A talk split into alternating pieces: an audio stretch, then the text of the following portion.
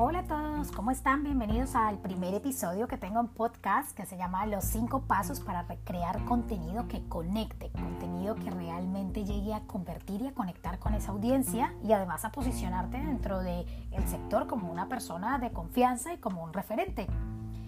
Eh, ¿Sabías que la mejor fórmula para vender en Internet es realmente crear contenido de calidad contenido de valor? Pues sí, evidentemente crear contenido de valor todo el mundo habla de crear contenido de valor, pero ¿qué es contenido de valor? ¿Qué es crearlo?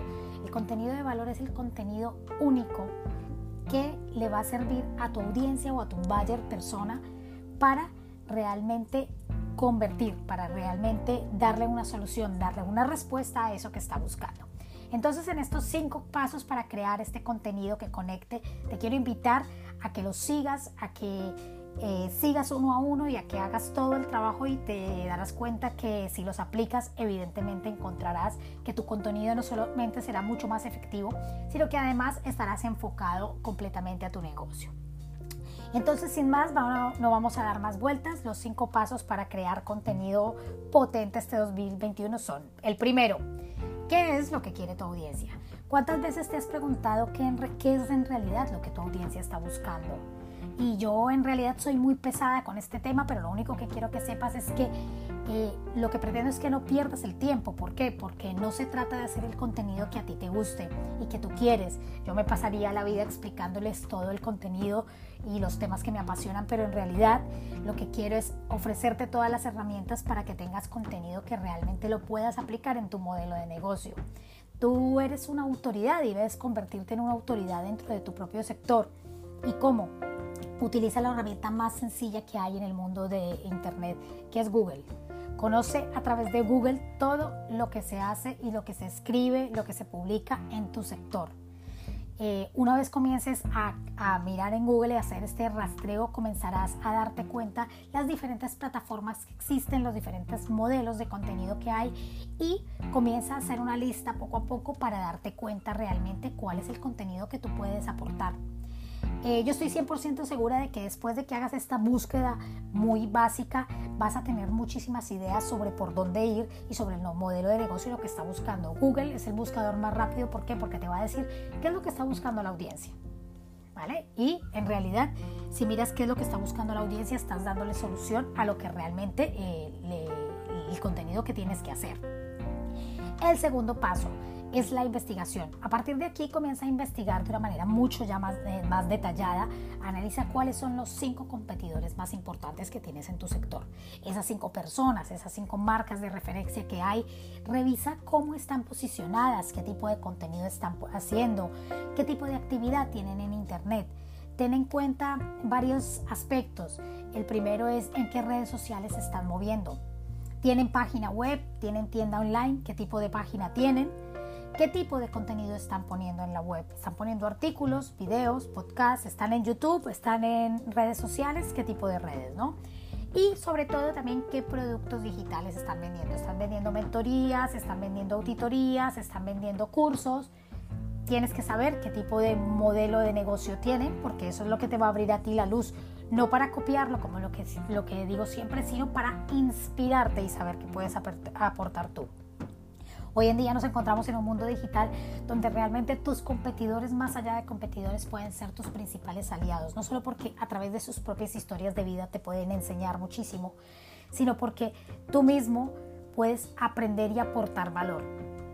Nadie es eh, profeta absoluto del conocimiento, todos tenemos algo más que añadir.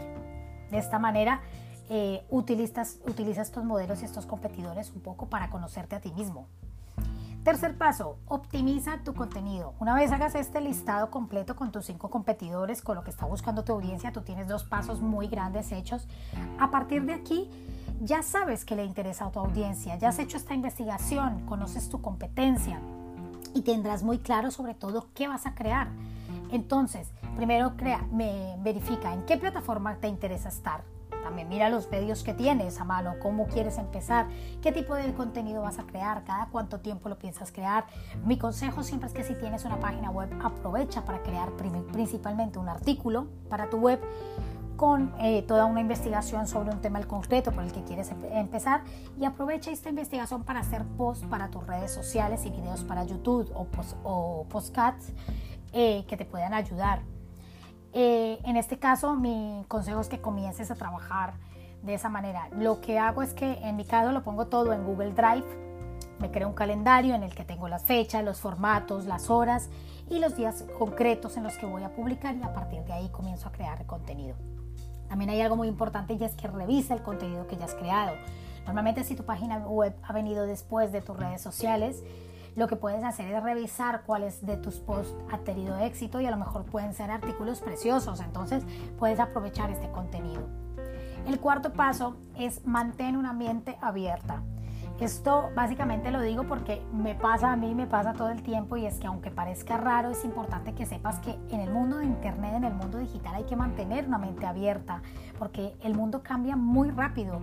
No te niego que genera un poco de estrés el hecho de que muchas veces eh, nos sentimos cómodos trabajando en una serie de formatos y de un momento a otro cambian completamente. Un ejemplo de ello son los reels. Los reels son un formato que ha sacado Instagram que va bastante bien a nivel de posicionamiento y que se parece un poco al modelo de TikTok. Y al principio cuesta, pero créanme que cuando poco a poco lo empiezas a utilizar y lo empiezas a, interiorizar y a darle tu toque personal, también puede llegar a ser un modelo interesante. Entonces, mantener una mente abierta, sobre todo mira que están haciendo los competidores y comenzaron a utilizar herramientas nuevas, no dudes en, en aplicarlo o en intentarlo.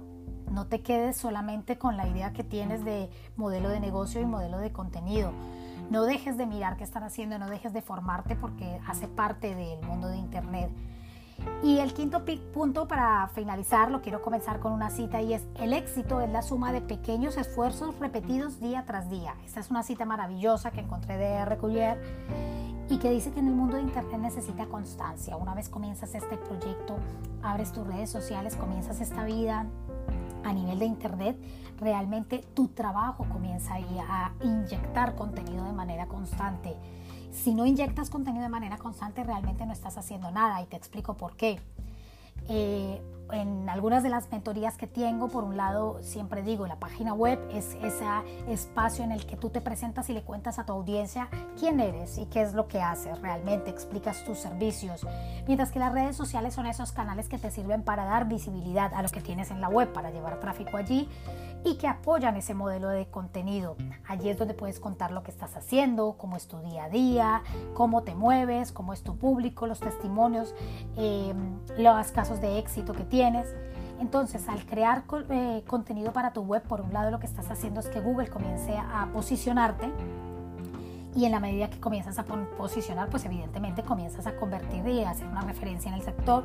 Crea artículos de calidad para tu web que sean prácticos, que respondan a las necesidades de tu audiencia.